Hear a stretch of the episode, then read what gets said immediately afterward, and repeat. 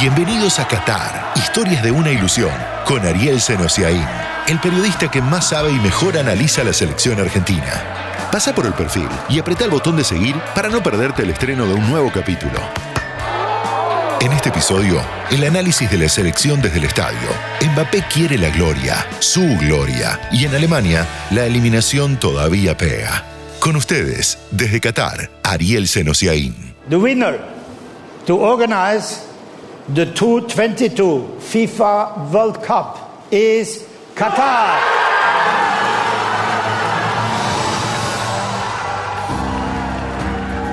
El Mundial se trata de historias, historias de los nuestros, de los otros, del fútbol, historias que buscaban y buscan la gran ilusión. La historia de la selección argentina la presenta IPF 100 años impulsando lo nuestro.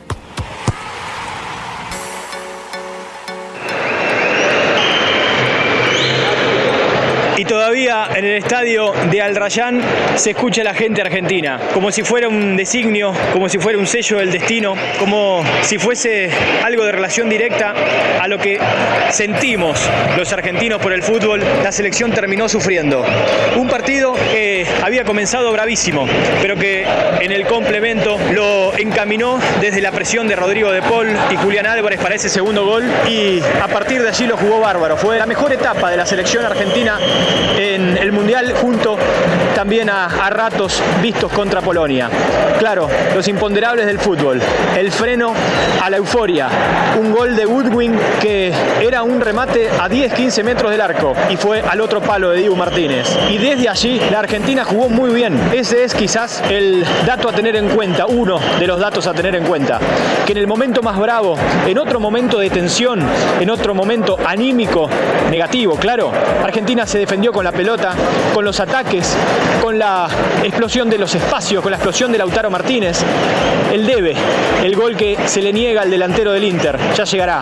El Mundial es largo, tiene que ser largo para esta selección que ha jugado como jugó muchísimas veces, frente a rivales de eliminatorias, frente a rivales sudamericanos en general, sin saber cómo iba a ser cuando del otro lado hubiera rivales con mayor presencia física. Australia, claro tuvo que destrabarlo Messi. Pasa el tiempo y si bien repetimos que la selección argentina depende cada vez menos de su 10, cuando hay un genio, esa llama de la dependencia va a estar siempre activa. Messi está jugando un mundial en llamas y hoy gambeteó y frenó y volvió a quebrar la cintura y la alargó y ganó largas y le sirvió un par de goles a los compañeros, a Lautaro sobre todo, y se le negó uno de rebote, lo merecía con puntos individuales otra vez muy altos, con Julián Álvarez que es el primer defensor, que es una máquina de desgastar al rival, pero también ha sido el segundo goleador, tan importante para un delantero. Con Enzo Fernández de muchísima ubicación, si le falta algo de oficio como volante central, que lo adquirirá obviamente con el tiempo, hoy nadie lo notó. Cortó por ubicación y jugó con la condición técnica de siempre. La entrada de Alexis McAllister fue un gran acierto del cuerpo técnico del seleccionado argentino. Cuida la pelota, la cubre, en general encuentra destinos, profundiza los ataques, está pensando siempre hacia adelante, se junta bien con Messi, encuentra a Messi en lugares donde hasta ahora sus compañeros no lo han encontrado. Y Rodrigo de Paul volvió a mejorar. Los segundos tiempos de De Paul en los últimos dos encuentros han sido muy buenos, sobre todo cuando el partido se activa hacia la fibra, hacia el corazón, hacia el carácter y el combate. Después le faltará precisión, sobre todo cuando el partido está igualado. Pero es el lógico transcurrir, la lógica evolución de un seleccionado con muchísimos debutantes en los mundiales. Dejamos para lo último al arquero, que había recibido dos goles en dos tiros al arco de Arabia Saudita, que se había bajoneado, animal competitivo como es. Desde allí hizo un trabajo psicológico para enfocarse en lo que venía del Mundial y en los partidos siguientes cerró el arco.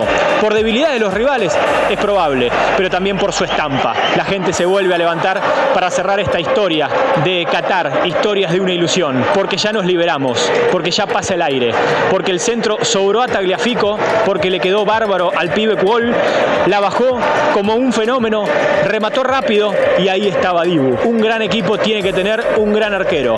Sentimos tanto el fútbol que evidentemente no podemos no sufrirlo. Vendrá Países Bajos, vendrá Luis Fangal, vendrá Virgil, vendrá De Jong, vendrá un equipo con otras jerarquías individuales que aprovecha los momentos, que puede dejar que el rival tenga la pelota y aún así estar cómodo. Por ahora la selección hizo lo que tenía que hacer. Esta selección no había venido a jugar solo cuatro partidos, venía a demostrar encuentro a encuentro que es candidato, que se ha ganado el rótulo, que el fútbol mundial así lo ve desde hace tiempo.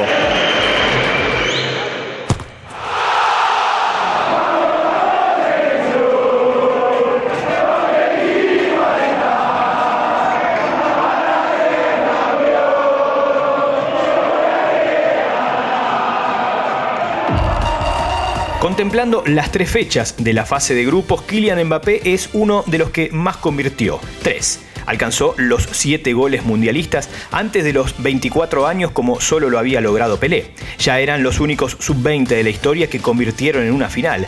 Lleva 7 entre Rusia y Qatar y alguna vez alcanzará al máximo francés, Just Fontaine, que hizo 13. Es Kylian el jugador de la Copa que más remató, 16, pero no está entre los 20 que más veces la pasa en campo rival, el gol. Lo moviliza el gol. La gloria, otra vez, la que consiguió Francia en 2018, la suya. George Esquirino, periodista de SoFood, L'Equipe y RMC, proyecta todo lo que quiere Mbappé.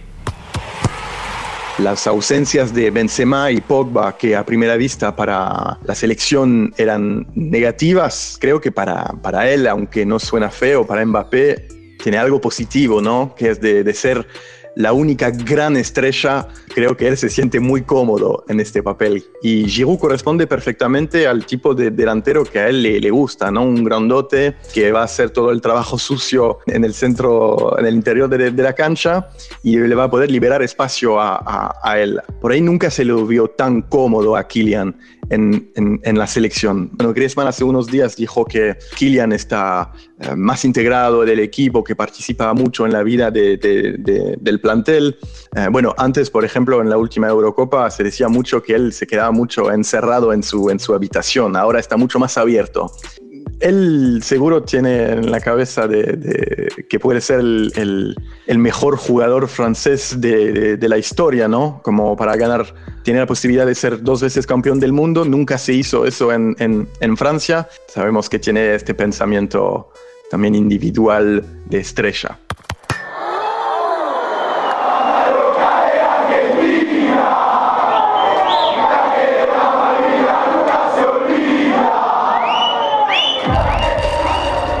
Joshua Kimmich temió entrar en un pozo en su carrera. Thomas Müller entendió que no habrá más selección en su trayectoria. Hansi Flick, el técnico, se olvidó si la pelota había salido o no en el segundo gol de Japón y prefirió recordar que al proyecto alemán le faltan ajustes. Segundo mundial con eliminación en primera ronda. En el fútbol las bases pueden parecer firmes hasta que un resultado, un estruendo en este caso, hace tambalear todo. Maricel Drasser, socióloga y periodista argentina, vive en Alemania. Nos pinta el contexto de la mejor manera posible.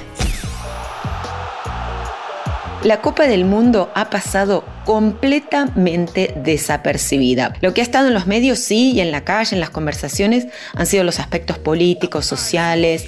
Para dar una idea, en los colegios, niñas y niños tienen como tema de análisis y reflexión las condiciones en las que se construyeron los estadios. Y lo que ha habido también es una actitud de activa militancia contra el Mundial, un llamado al boicot. No está bien visto hablar del Mundial si no es para criticarlo. Sumado a todo el desinterés y la visión crítica, llegó la eliminación de Alemania. Y entonces, bueno, ni los pocos que se interesaban lo siguen haciendo. El equipo alemán aterrizó dividido en partes, en Múnich y en Frankfurt, como queriendo pasar lo más desapercibido posible. Se dice que le faltó garra por contraposición, en el relato alemán de la televisión pública, cuando jugaba Argentina, el relator decía, a estos jóvenes jugadores eh, se les va la vida. Also, es geht um Leben, es la expresión en alemán. Se dice también que faltó un liderazgo en el equipo y bueno, se viene definitivamente un nuevo comienzo en el fútbol alemán. Las conversaciones decisivas comenzarán esta semana Habrá más historias mundialistas, habrá próximos capítulos, hasta que haya un nuevo rey y empecemos a contar cuánto falta para el 2026. Esto fue Qatar, historias de una ilusión. Todas las semanas, nuevas historias sobre Qatar 2022.